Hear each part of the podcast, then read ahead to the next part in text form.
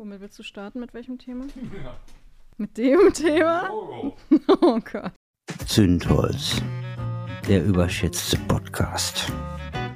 Produziert von Marc Raschke und Lisa Müller, die Direktorin. So, Teebeutel raus, Zündholz an. Sehr schön. Herzlich willkommen zurück zu dieser zweiten Ausgabe. Die Reaktionen der ersten Ausgabe waren übrigens überwältigend, fand ich. Mhm. Also ich habe sehr, sehr viel, also wirklich extremst positive mhm. Rückmeldungen bekommen. Ähm, ich auch, auch, ich war sehr überrascht. Ja, auch einer, der irgendwie sagte, endlich sind meine Wünsche erhört worden oder sowas, ne?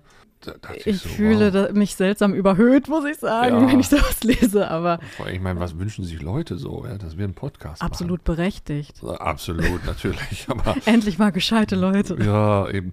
Nein, aber ich fand es bemerkenswert, dass den Leuten auch aufgefallen ist, dass wir hier so versuchen, so ein gewisses Niveau zu halten dass wir auch versuchen, so ein bisschen mal zu reflektieren, was ist da so passiert. Also jetzt nicht mhm. einfach nur so, ne, äh, wir haben die nächste Zote und den nächsten Witz. Genau, und mitten in den ganzen Aufschreiern und Erregungsmeldungen, um das Thema vom letzten Podcast nochmal auf, aufzunehmen, ähm, geht es eben auch ein bisschen um die Einordnung und was ist da jetzt eigentlich passiert und was lassen wir da eigentlich auch ständig mit uns machen, ohne es vielleicht richtig mitzukriegen. Genau, was lassen wir da äh, auf uns herniederprasseln, das wollen wir ja sortieren, da sind wir quasi so ein bisschen euer, euer Leuchtturm in den Fluten und genau, und damit fangen wir mhm. an. Los geht's. Wenn der Funke überspringt.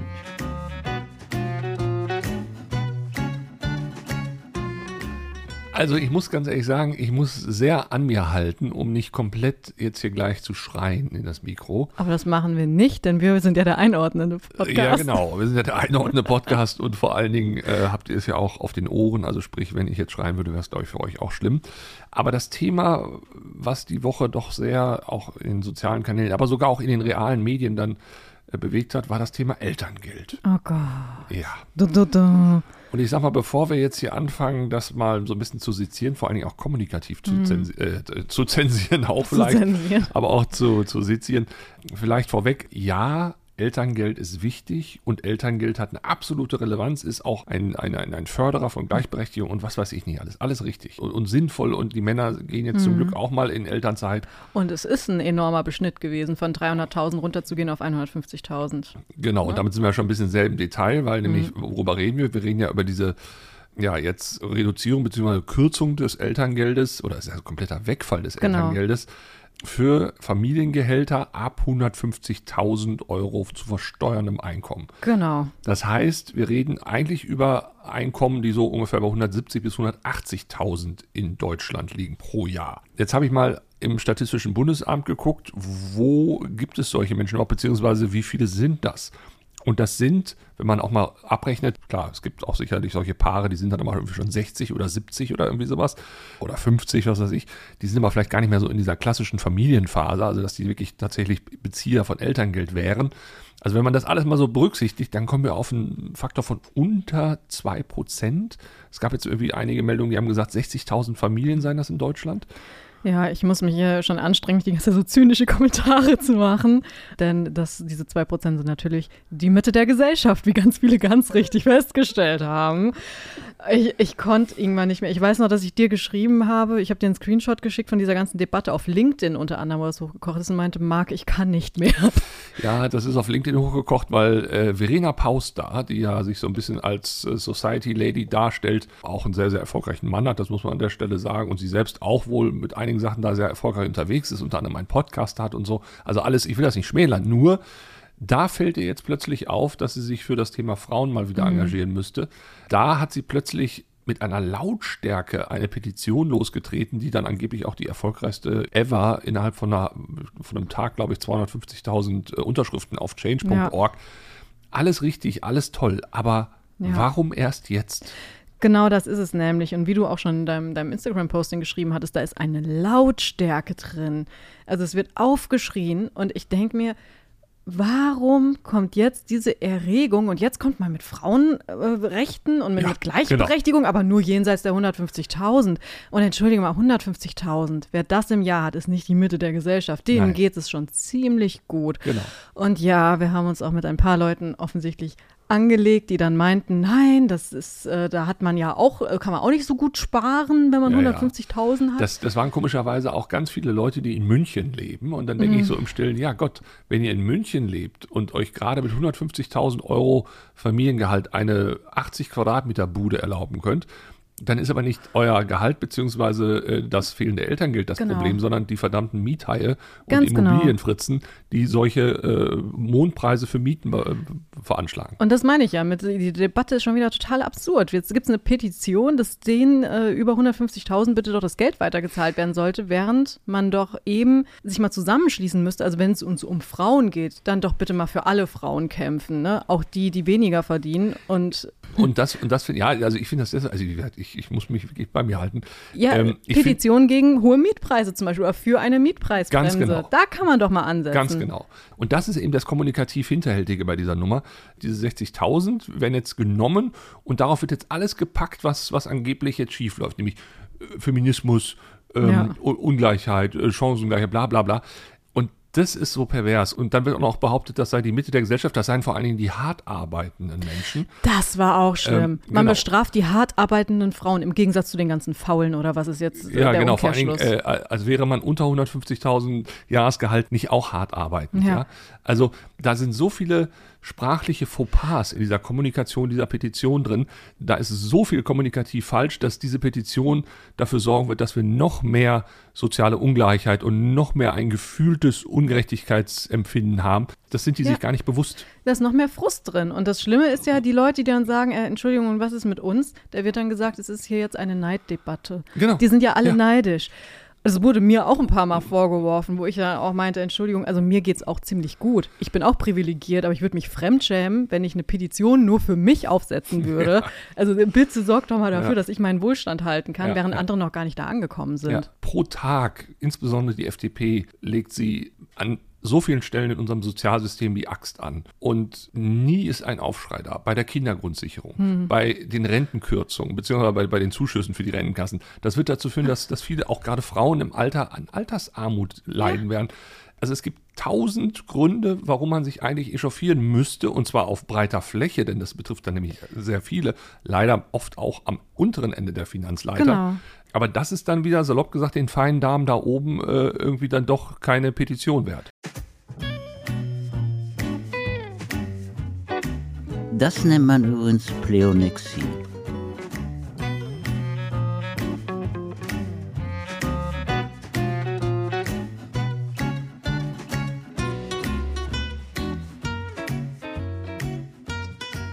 Gibt auch Kinder, die kriegen keine Schulplätze mehr, wenn die in Brennpunkten wohnen. Äh, Das ist doch krank. Ja. Also, wenn es uns wirklich um, um die Kinder und um die Zukunft geht, dann müssen wir uns auch darüber aufregen, über fehlende Kita-Plätze. Das ist zum Beispiel auch sowas. Wenn wir sagen, wir brauchen das Geld, weil es gibt ja so wenig Kita-Plätze, dann sind die fehlenden Kita-Plätze das Problem. Ja. Ich meine, ich fand ja so schön, du hast in dem Zusammenhang den weißen Feminismus Mhm. benannt. Erklär vielleicht nochmal, was damit gemeint ist. Ja, also das ist, was vor allem westlichen Frauen vorgeworfen wird, die für Gleichberechtigung kämpfen. Das sind nicht alle, aber viele. Es ist sowas wie, wie alte weiße Männer eigentlich, die nur für ihre Bubble kämpfen. Und weißer Feminismus, das sind eben weiße Frauen, die vor allem ihre Privilegien erhalten möchten, aber ihre Privilegien gar nicht sehen, sondern eigentlich nur dafür kämpfen, dass sie sich selbst besser stellen, aber eigentlich gar nicht alle Frauen. Und wenn wir jetzt einfach nur von Frauen jenseits der 150.000 sprechen, dann geht es eben um privilegierte Frauen, das ist privilegierter Feminismus eigentlich. Ja, klar. Ja. Ich fand das so witzig. Ich habe mit vielen Menschen Kontakt gehabt auf den sozialen Kanälen, die mir wirklich weiß machen wollten, dass sie erstens in keiner Bubble leben und zweitens, wenn sie in München oder sonst wo leben, das ist hier halt so. Wir sind hier die Mittelschicht in München. Also wirklich, wenn ihr in München eine Wohnung habt, dann seid ihr nicht Mittelschicht. Also allein schon vom, vom ganzen Gehaltsgefüge nicht. Ja, aber in München schon. Ja, in München schon, genau. Und so sind natürlich auch die Millionäre unter den Milliardären die armen Schlucker. Ja, aber sie sind trotzdem weiterhin Millionäre. Ja, äh, geil fand ich auch, ja, aber unter den Akademikern sind wir die Mittelschicht. Genau, genau, Das, das ja, wird dann ja. immer so eingegrenzt. Und ich denke mir halt echt, Leute, ihr vergesst so viele. Und jetzt, jetzt höre ich doch schon wieder die Leute, die sagen, ja, aber wir können uns doch nicht um alle kümmern, wir müssen doch auch gucken, wo wir bleiben. Ja, aber mit 150.000 muss man selten gucken, wo man bleibt. Ganz genau. Ich meine, das sind ja dann, also wenn man 150.000 als Paar verdient, verdient, verdient man dann ungefähr, was hatten wir ausgerechnet, etwas mehr als vier, fast mhm. 5000 netto oder sowas. Ne? Mhm. Das ist eine Menge Geld und da hat man auch einen Weg hinter sich und alles richtig. Aber der Weg ist auch sehr von Privilegien gezeichnet gewesen. Also du hattest Zugang zu Bildungseinrichtungen, die hat man nicht das Haus äh, oder das Dach über dem Kopf weggebombt. Du hattest immer zu, genug zu essen und so weiter und so fort. Also Jetzt kann man natürlich sagen, ach ja, jetzt, jetzt fängt er so existenzialistisch an, aber ja, auch das muss man zumindest mal berücksichtigen, denn es gibt inzwischen gerade in Deutschland auch eben Leute, die nicht mehr genug zu essen haben und nicht mehr unbedingt sicher leben können und vor allen Dingen auch vielleicht aufgrund eines familiären Backgrounds eben keine Chance zu irgendwelchen Bildungs- Wegen haben. Ach, ich habe ja auch ganz viele Nachrichten bekommen, unter anderem von einer, die meinte, sie, sie haben als Haushalt 37.000 netto im Jahr. Ja. Wie gesagt, ich kann es verstehen, das ist auf einmal ein ganz schöner Hammer, von 300.000 auf 150.000 runterzugehen. Und natürlich hat man mit diesem Geld gerechnet. Aber es, das Problem ist halt eigentlich was ganz anderes. Wir sind ganz komisch fokussiert. Da muss man mal einfach nach Frankreich gucken. In Frankreich ist es ja nicht selten so, Frauen kriegen ein Kind, sind vielleicht noch vier, sechs Wochen zu Hause und gehen dann wieder arbeiten. Das Kind hat dann entsprechend eine, eine, eine Frühbetreuung. Da ist natürlich in Deutschland viel nachzuholen, aber auch natürlich bedingt, weil wir ein gesellschaftliches System haben, was ein sehr antiquiertes Familienbild hat, wo man eben am liebsten, siehe Bayern, die Mutter noch hinterm Herd sehen möchte und mhm. zwar die ersten drei bis vier Jahre. Das müsste ja eigentlich der Anreiz sein, zu sagen, Leute, ich als Frau möchte hier eine Struktur haben, dass ich sofort wieder arbeiten kann, dass ich eben an meiner Karriere, die mir ja vermeintlich so wichtig ist, weiter arbeiten kann. Von solchen Petitionen höre ich nicht viel. Nee. Wie, wie kommen wir jetzt hier raus aus diesem Thema? Ich weiß es nicht. Also, äh, wie gesagt, es, es, es geht uns nicht darum, dass wir, dass wir nicht verstanden haben, dass das ein Einschnitt sein kann. Und um die Symbolwirkung, äh, ja, mein Gott, äh, wenn es danach geht, kann man alles sehr schnell zu einem Symbol äh, überhöhen. Ja, vielleicht gibt es diese Symbolwirkung.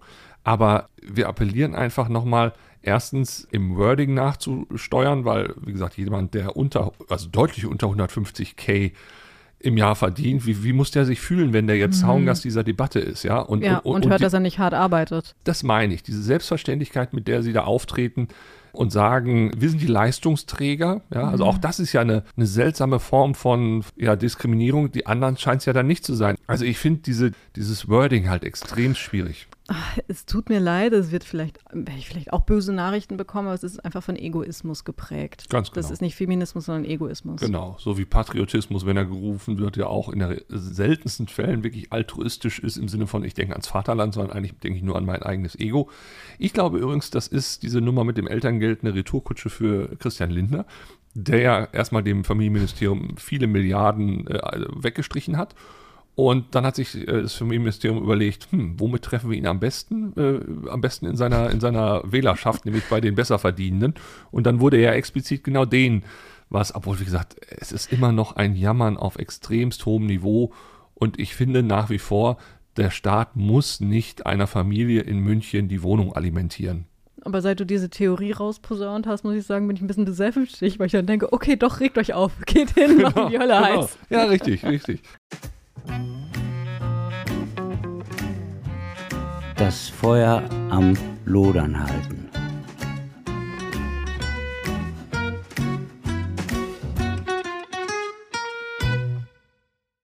Jetzt haben wir uns wahnsinnig lang aufgeregt, dass sich da Menschen an Straßen festkleben und gibt es nicht mal endlich andere Protestformen. Also die können ja schon irgendwie protestieren, aber da, wo es keinen stört. Ne? Was ja am Thema Protest vorbeigeht. Jetzt habe ich eine sehr schöne Headline gelesen. Klimaaktivisten stopfen Löcher auf spanischen Golfplätzen mit Gemüsepflänzchen. ich fand es großartig. Also erstmal, sie sind nicht mehr im Verkehr, ne? dann ist es auch irgendwie sehr, sehr kreativ, weil die, die haben halt gesagt, da wird ja so viel äh, gewässert auf den Golfplätzen, damit die schön grün bleiben. In Spanien, was jahrelang schon unter Dürre äh, leidet. Äh, und dann haben sie gesagt, okay, dann stellen wir halt die Gemüsepflanzen dahin, dann werden die ja mitgewässert. Genau. Macht ja auch Sinn, dann einfach mal so eine Gurke, äh, so eine Gurkenpflanze reinzustellen, äh, wenn man quasi sein Golf vergurkt. Nein, aber es ist, äh, also ich finde es eine sehr, sehr schöne Sache. Sie fangen jetzt ja an, das merkt man ja deutlich, ihren Protest auf, ja, also die Oberschicht zu mhm. lenken wurde ihnen ja auch vielfach geraten, ne, nach dem Motto, mhm. dann geht doch zu denen, die diese Protest, also die letztendlich auch diesen ganzen Emissionswahn dann auslösen. Das tun sie jetzt. Jetzt, mhm. ist, es, jetzt ist es auch wieder nicht gut. Ja, jetzt gibt es nämlich Leute, die dann sagen, ja, aber das ist ja auch irgendwie Zerstörung von Eigentum oder so. Ja, dann denke ich so, hallo, das ist eine Gemüsepflanze in einem ja. Loch auf einem Golfplatz. Also, ja, einer hat da nämlich auch geschrieben, ähm, das, äh, das, die zerstören das, wofür andere Leute hart gearbeitet haben, für einen Golfplatz. Ne? Ja, genau, Hart für ge- Golfplatz oder ja. für diese Pflanze, die dann da irgendwie. Ja, Also- ja, genau. Und dann meinten auch welche, ja, du könntest es doch auch einfach woanders hinpflanzen, wo man dann wirklich ernten kann. Ja, f- gut, aber dann geht es halt ein bisschen am Protest vorbei. Ich wollte gerade sagen, ich glaube, es geht denen auch jetzt weniger um die Ernte einer Gurke oder einer Zucchini, sondern eher um die Ernte eines gewissen Medieneffektes, den sie ja erreicht haben. Ja, eben. Wie gesagt, ich fand's großartig. Mehr davon bitte.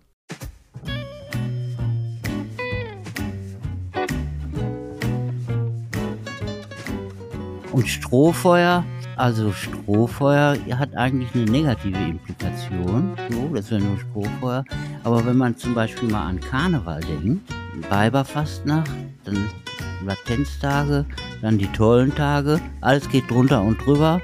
Und dann wird zum Schluss das Strohfeuer entfacht, also die Puppe, ich habe den Namen vergessen, die Puppe wird verbrannt und damit wäre Bacchus, Bacchus Strohfeuer so und damit hätte das Strohfeuer nicht das negative Implikat, ist ja nur alles Flamme, sondern das Implikat, ab jetzt sind wir wieder bußfertig und können wieder das normale anankastische, normopathische Leben weiterleben, was wir vor den Tagen auch hatten.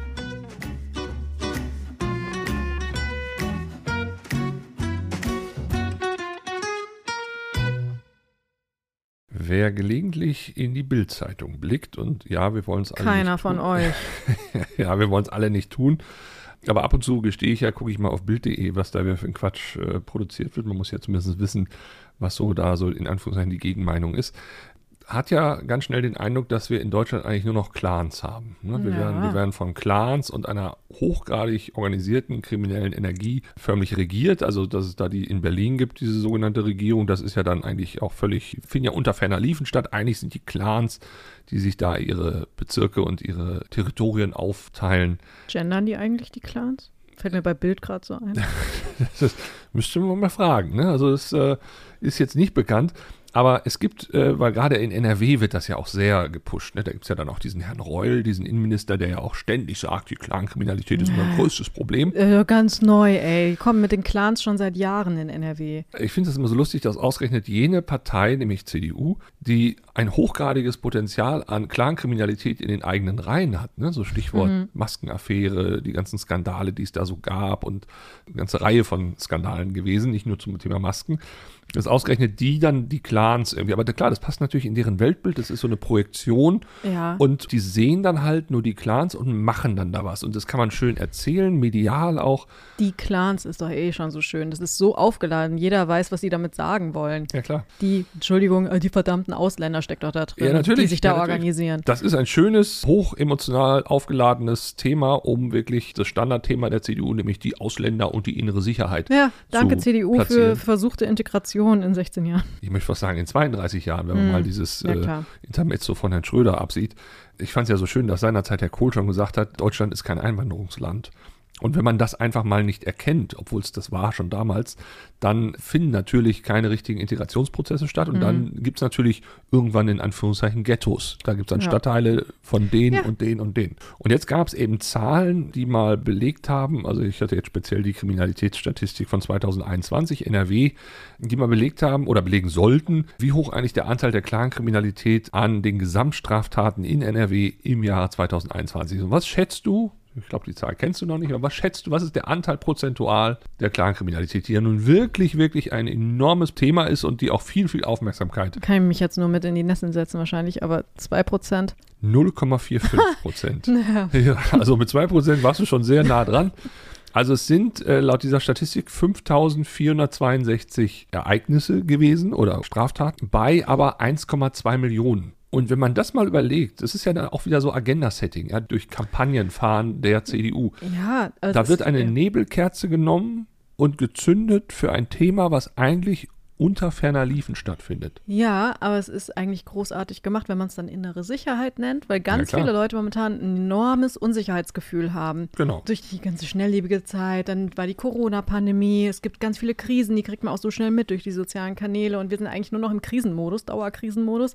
Und da ist innere Sicherheit, denke ich mir doch, oh super, endlich, dann wird es vielleicht auch mal wieder ruhiger und ich kann Genau. wieder durchatmen. Die tun was, nämlich Hm. die gegen diese bösen Clans. Die sehen das alles. Genau, ja, das ist, das ist Augenwischerei. Aber es klappt. Die Leute Leute fahren drauf ab und sagen, oh ja, die Clans. Ja. Und das Gefährliche ist natürlich, dass man dann mit innerer Sicherheit eigentlich sehr, sehr viel begründen und erklären kann. Das Allerneueste war jetzt ja, und da sind wir ja quasi jetzt auch von betroffen, ich glaube, der BND oder wer das da auch immer war, obwohl der BND war es nicht, es war der Bayerische Verfassungsschutz, ne? der hat uns ja, glaube ich, auch abgehört, zumindest dich, ne? Oh, verdammt. Nee, dich auch. Ach stimmt, ich habe hast auch dir telefoniert. Ja, nee, das stimmt, ja. Ja, also wir hatten ja, als, also jetzt gerade ist ja Klimakleber, redet eigentlich gar keiner mehr drüber, glaube ich, ne? Aber vor ein paar Wochen war das ja noch ein enormes Aufregerthema und dann hatte ich ja Carla Hinrichs angefragt, ob sie mal mit Marc einen Live-Chat auf Instagram machen möchte. Und die hat auch sofort Ja gesagt. Einfach, weil wir mal wissen wollten, okay, was treibt euch an? Also, das mal so ganz aus Interesse mal nachfragen und mal hören, was sie zu sagen hat. Ja, und ich habe halt auch einen enormen Schriftverkehr, glaube ich, mit ihr und du hast halt mit ihr telefoniert. Und als ich das hörte, dass die seit Oktober 2022 abgehört wurde, also sie unter anderem und für einige andere auch, da fiel mir so nochmal so auch ein, wie das damals hätte sein müssen bei der DDR. Ne? Da wurde ja nur abgehört, also Ja. hat ja einer den anderen abgehört. Also was das für ein komisches Gefühl war, zu wissen, dass man jetzt gerade äh, quasi Gegenstand einer Abhörung war. Ja, Mist. Und Ja. ich habe auch noch gesagt, dass ich grundsätzlich halt diesen Gedanken nachvollziehen kann, den sie da haben. Welchen Gedanken? Ja, die letzte Generation, dass sie sich da festkleben. Also ich weiß nicht, ob ich mich festkleben würde, aber ich habe halt ihr gesagt, dass ich das total verstehe, dass sie sich so unmächtig fühlen. Ja, klar. Also Sympathien für diese terroristische Vereinigung oder Ja. wie wurden sie genannt? Ja, ja, ja, Klima, RAF und was weiß ich nicht alles. Aber das ist lustig, ne, dass man da im Prinzip plötzlich im Fadenkreuz ist und so weit ist dieses Land gekommen, ja, Ja. dass man das, einen Diskurs nicht mehr ausfechten darf, äh, weil er sofort durch eine politisch getriggerte Überhöhung, Klima, RAF und so weiter, dann auch in so eine Aktion übergeht, wo man dann sagt, Ja. so und jetzt kommt der bayerische Verfassungsschutz, weil wir die Klima-RAF fürchten. Ja, und das war ja auch alles noch nicht mal rechtens, ne? Nee, eben. Also Katastrophe. Und deshalb, wie gesagt, kann ich nur davor warnen, dass man mit diesem Thema innere Sicherheit so zündelt. Ich meine, die CDU macht das traditionell, aber wir müssen einfach gucken, dass wir das in ein vernünftiges Rahmenprogramm setzen, weil ja, es gibt sicherlich Regionen in Deutschland und auch in NRW, die mit solchen Themen häufiger zu kämpfen haben und da muss auch was passieren, keine Frage. Aber daraus jetzt eine Nummer abzuleiten, dass wir alle unsicher leben und dass wir, wenn die eine Partei ist, dann sich dem Thema annimmt, dass wir dann alle in Sicherheit sind, das ist halt Quatsch. Ja, und, so, und sobald du halt, wie du schon gesagt hast, jetzt auf innere Sicherheit gehst und dann sagst, ja, aber dann brauchen wir auch mehr Zugeständnis und die Polizei muss mehr Sachen machen dürfen und Genau. oder man darf mehr abhören oder sowas. Ja, genau. Das geht ganz schnell schief. Siehe jetzt gerade äh, Frankreich, ne, wo die ja gesagt haben, okay, ihr dürft jetzt auch früher schießen, wenn ihr euch Genau. bedroht fühlt oder wenn keine spezielle Gefahrenlage eigentlich besteht oder sowas, wo hieß es, Ja, ja, glaube ich. genau, genau, genau. Und in, im Zuge dessen ist in den letzten Jahren eben die Tötungsrate bei Polizeieinsätzen enorm angestiegen und jetzt brennt da alles. Also Ja, ja. Hat natürlich auch mehrere Ursachen, aber im Prinzip geht es darum, innere Sicherheit sie zu erhöhen, ist nicht die Lösung für Frieden oder für, für beziehungsweise mehr Mechanismen zu schaffen, erhöht nicht unbedingt auch die innere Sicherheit. genau, also dass innere Sicherheit ein hohes Gut ist, keine Frage. Aber wer Freiheit aufgibt, um vermeintlich mehr innere Sicherheit zu haben, hat am Ende einen Überwachungsstaat. Wer zündelt denn da? Zündel- Oh, gut, weiß ich auch nicht, wer das ist.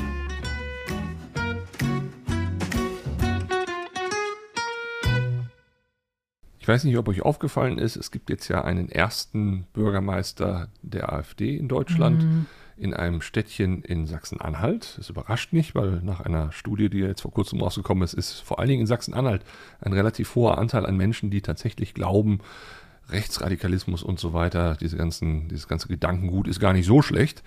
Und ich möchte gar nicht konkret auf diesen Bürgermeister eingehen, weil ihm zu viel Raum zu geben und ihn vor allem auch namentlich zu benennen, ist viel zu viel, äh, also viel zu viel Ehre für diesen Mann. Aber ist es nicht auch bemerkenswert? Es gab jetzt ja vor kurzem diesen Landrat, da gab es einen Riesenaufschrei. Oh mein Gott. Ne? Der erste Landrat. Und bei diesem Bürgermeister, und mal an euch gefragt, die ihr uns zuhört, wüsstet ihr spontan, wie er heißt? Nein, ne? Weil's Oder die Stadt. Oder die Stadt, genau. ne? ähm, warum auch? Ich meine, es ist halt doch nicht mehr so die Nachricht gewesen. Und darin sehen wir doch schon wieder, äh, auch so Stichwort Mhm. Kommunikation, wie sowas sich plötzlich verselbstständigt und auch äh, Normalisiert, ja. normalisiert, ja. Ja, absolut. Also das ist genau das, was ich befürchte. Also das ist jetzt demnächst der, der dritte, also das war jetzt der erste Bürgermeister, das ist nochmal eine Schlagzeile, so eine ganz kleine, ja. ne? Aber vielleicht gibt es demnächst den zweiten Bürgermeister, dann informiert man vielleicht schon kaum noch oder es ist vielleicht auf Seite 32 der Zeitung genau. oder sowas. Ja, also das ist genau wie, wie die Rhetorik der Rechten, die ja sich immer weiter normalisiert und salonfähig wird, wird dann auch demnächst salonfähig, dass die AfD eben hohe Ämter begleitet. Genau. Und so suppt das dann durch. Und, und, und das ist ja auch das, was man den Leuten immer wieder vor Augen führen muss. Es ist ja nicht so, dass mal eben jetzt so von jetzt auf gleich dann irgendwie sowas wie Faschismus eintritt. Es ist eine Langstrecke, es ist ein Marathon. Und wir müssen echt schauen, dass wir da es nicht zur Normalität werden lassen. Weil das ist, glaube ich, so der, das große Problem, wo wir uns alle gegen stellen müssen. Und das bedeutet auch immer im Kleinen und im mhm. Privaten sich immer wieder dagegen stellen, es nicht zur Normalität werden lassen. Ja, vor allem, wir haben ja diese Woche sehr viel über Frauenrechte gesprochen, ne? auch hier, was Elterngeld angeht zum Beispiel.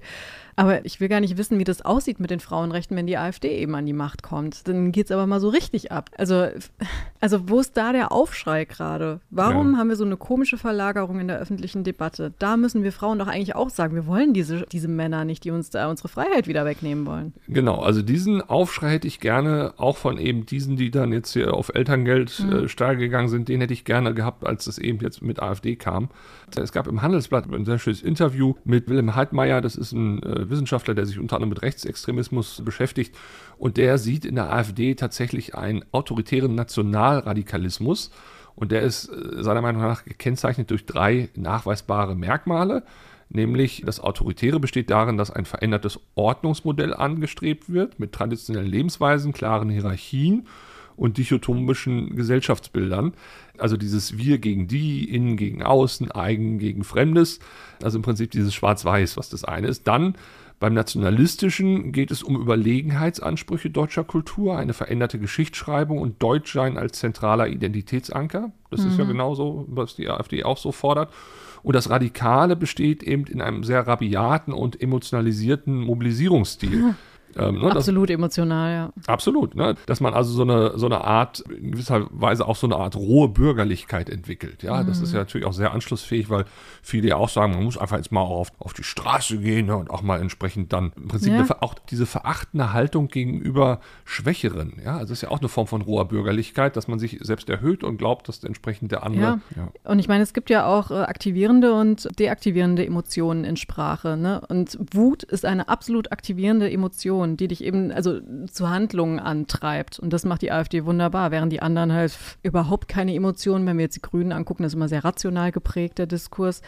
Deswegen, ich weiß gerade gar nicht, was wir da noch machen sollen. Die AfD hat momentan äh, es in der Hand, sehr viele Leute zu mobilisieren, während die anderen sich da niederstrecken in einer Ohnmacht, habe ich das Gefühl.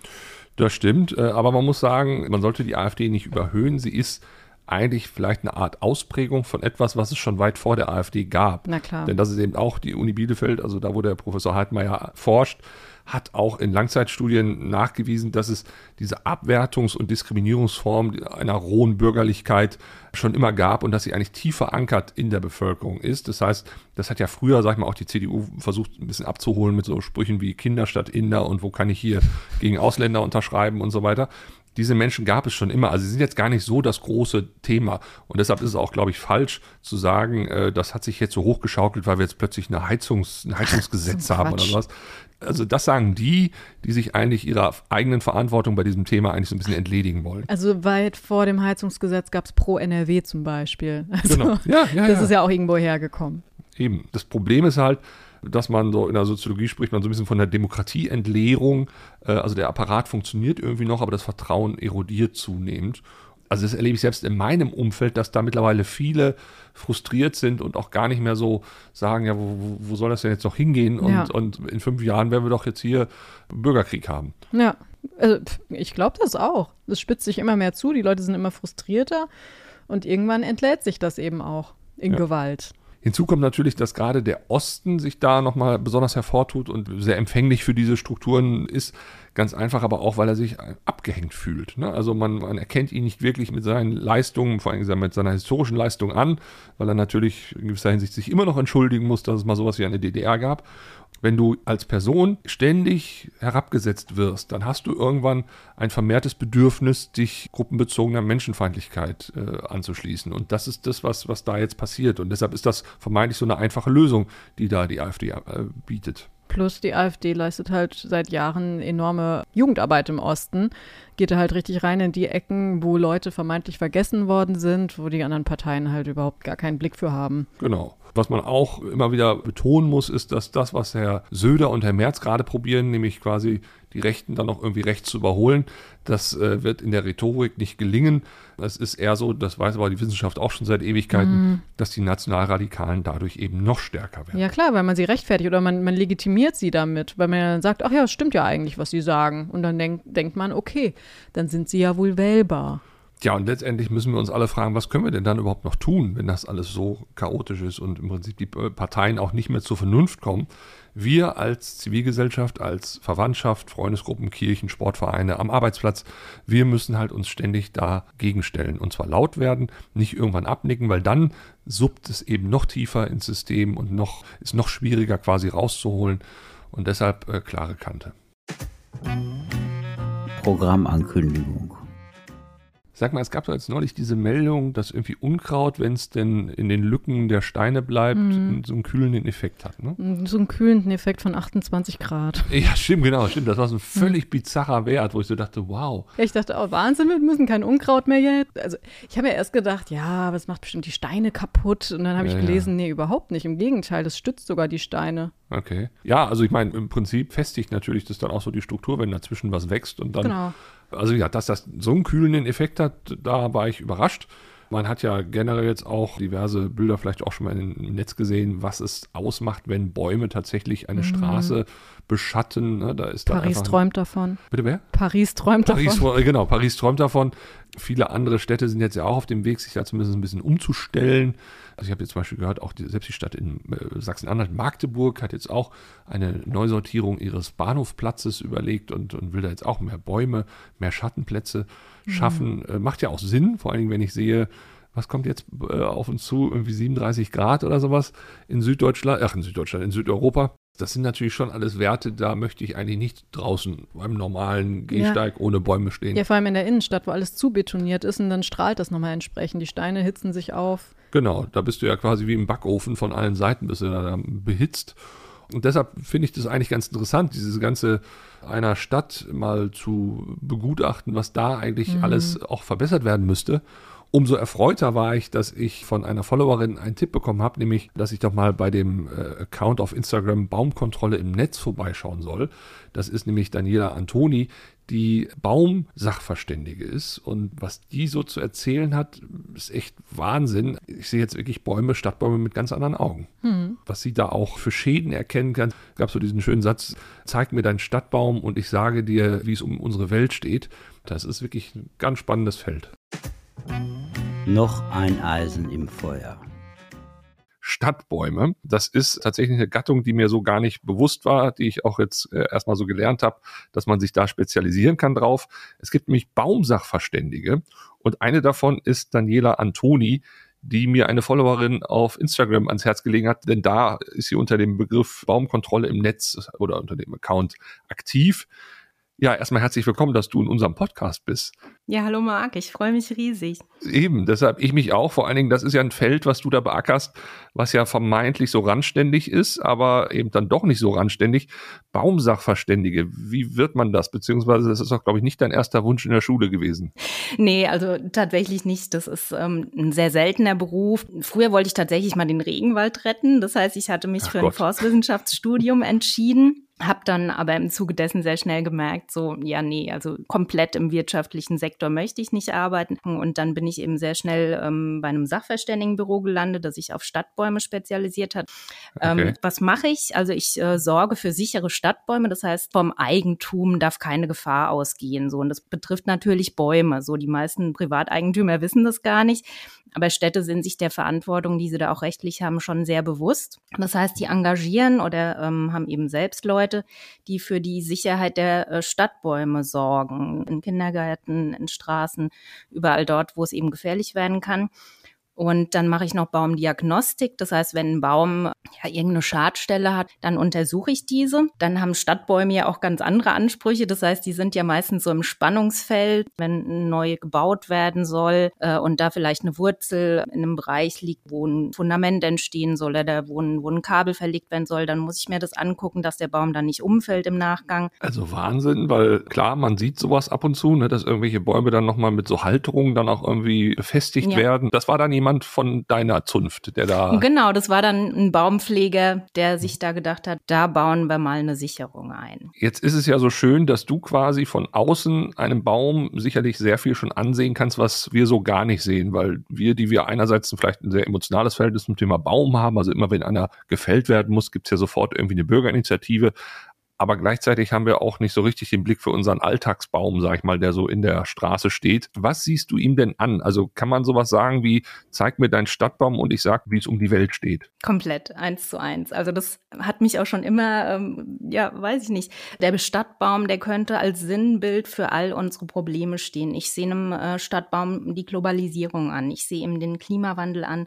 Stress sehe ich ihm an. Äh, Verschwendung von Ressourcen, fehlende Nachhaltigkeit, alles sehe ich. So, also mhm. fangen wir mal mit einem kleinen Beispiel an, Globalisierung. Wir haben seit 1985 die Kastanienminiermotte bei uns in Deutschland. Die was? Die Kastanienminiermotte. Ähm, genau, das ist ein mhm. Schädling, der kam über den Balkan, ja, durch Transportwege eben zu uns nach Deutschland. Dort hat er Antagonisten, also Tiere ähm, als Feinde, die sich um den kümmern. Die hat er bei uns nicht. Das heißt, er trifft auf unsere Rosskastanien und das konnte bestimmt schon mal jeder in den Straßen beobachten, nämlich so, so jetzt geht's aktuell los, so Juli.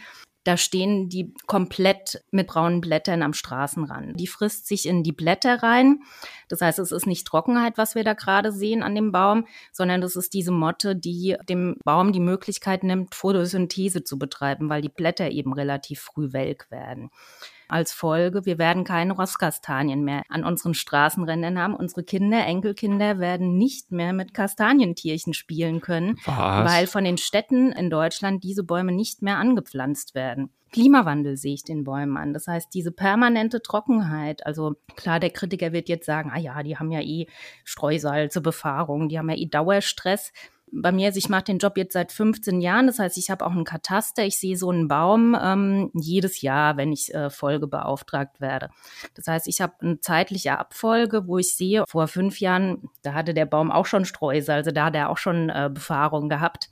Aber erst im Zuge des Klimawandels, erst im Zuge der Trockenheit, der Extremwetter verschlechtert der sich von der Vitalität zusehends, so dass er einfach in ein paar Jahren gefällt werden muss. Also Stadtbäume sterben leider leise. Deswegen fällt es nicht so auf, weil es mehrere Jahre dauert. Bis auf Birken, die sterben auch innerhalb von einer Saison ab. Dann sehe ich den Bäumen natürlich Stress an, das heißt Streusalz. Wir haben die Schadstoffe in der Luft und alles Mögliche, was so ein Stadtbaum aushalten muss, was Waldbäume gar nicht haben weil es eben ein komplett anderes Ökosystem ist. Das kann ich alles in den Bäumen sehen. Es werden teils Bäume gepflanzt, die an den Standort nicht hinpassen, dass ein Baum unter einer Stromleitung gebaut wird, weil es der Architekt eben so vorgesehen hat. Der Stadtbaum ist ja auch eher so ein Einzelkämpfer. Ne? Der muss ja irgendwie meistens irgendwo alleine stehen und hat dann auch wenig Ökosystem um sich herum. Es wird ja dann immer sehr bemüht, irgendwie noch eine, eine Fläche drumherum irgendwie freigelassen, damit noch ein bisschen Wasser versickern kann. Aber eigentlich ist das ja auch eher so ein bisschen behelfsmäßig. Also kann man dann sagen, dass so ein Stadtbaum Weihnachtsbaum eigentlich so der, der einsame Held ist? Kann man so sagen, definitiv. Und er wird ja auch auf seinen späteren Job gut vorbereitet. Das heißt, der kommt ja in, äh, sagen wir, 95 Prozent aller Fälle kommt der aus einer äh, guten Baumschule. Der hat schon gelernt, mit äh, Trockenheit zurechtzukommen. Also wenn es eine gute Baumschule ist, dann versucht die das schon. Das heißt, er steht dann da genau und muss sich gegen all diese ja, Widrigkeiten, die wir Menschen ihm zumuten, muss er sich behaupten. Wir haben in der Stadt auch komplett andere Baumarten als im Wald, um das nochmal zu unterstreichen. Also Wald ist ein komplett anderes Ökosystem.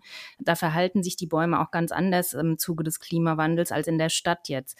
Das heißt, so ein, so ein Straßenbaum, so ein Stadtbaum, der kann sich schon gegen viele Sachen behaupten und ja, er ist da tough, weil es kann nicht jede Baumart und deswegen haben wir auch nur so auserwählte Baumarten in der Stadt stehen, die das überhaupt können.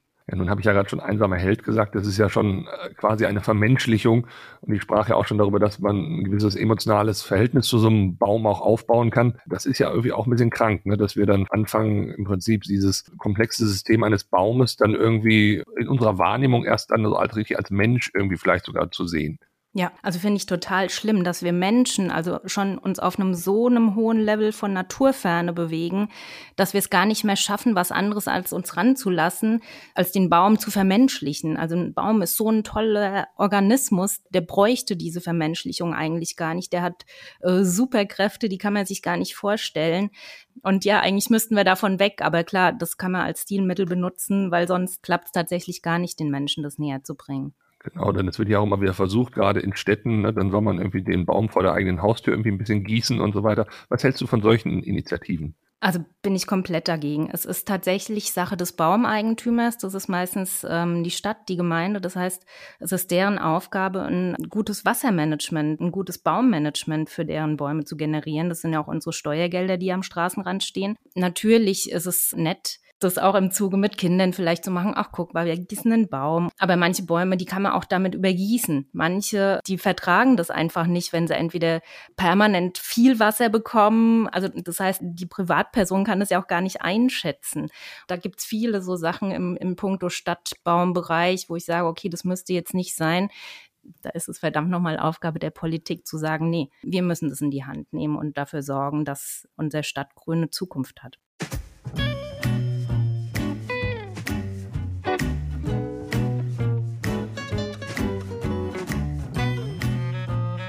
Zündholz. Der überschätzte Podcast. Titel gesprochen von Dr. Alexander Risse. Produziert von Marc Raschke und Lisa Müller, die Direktorin.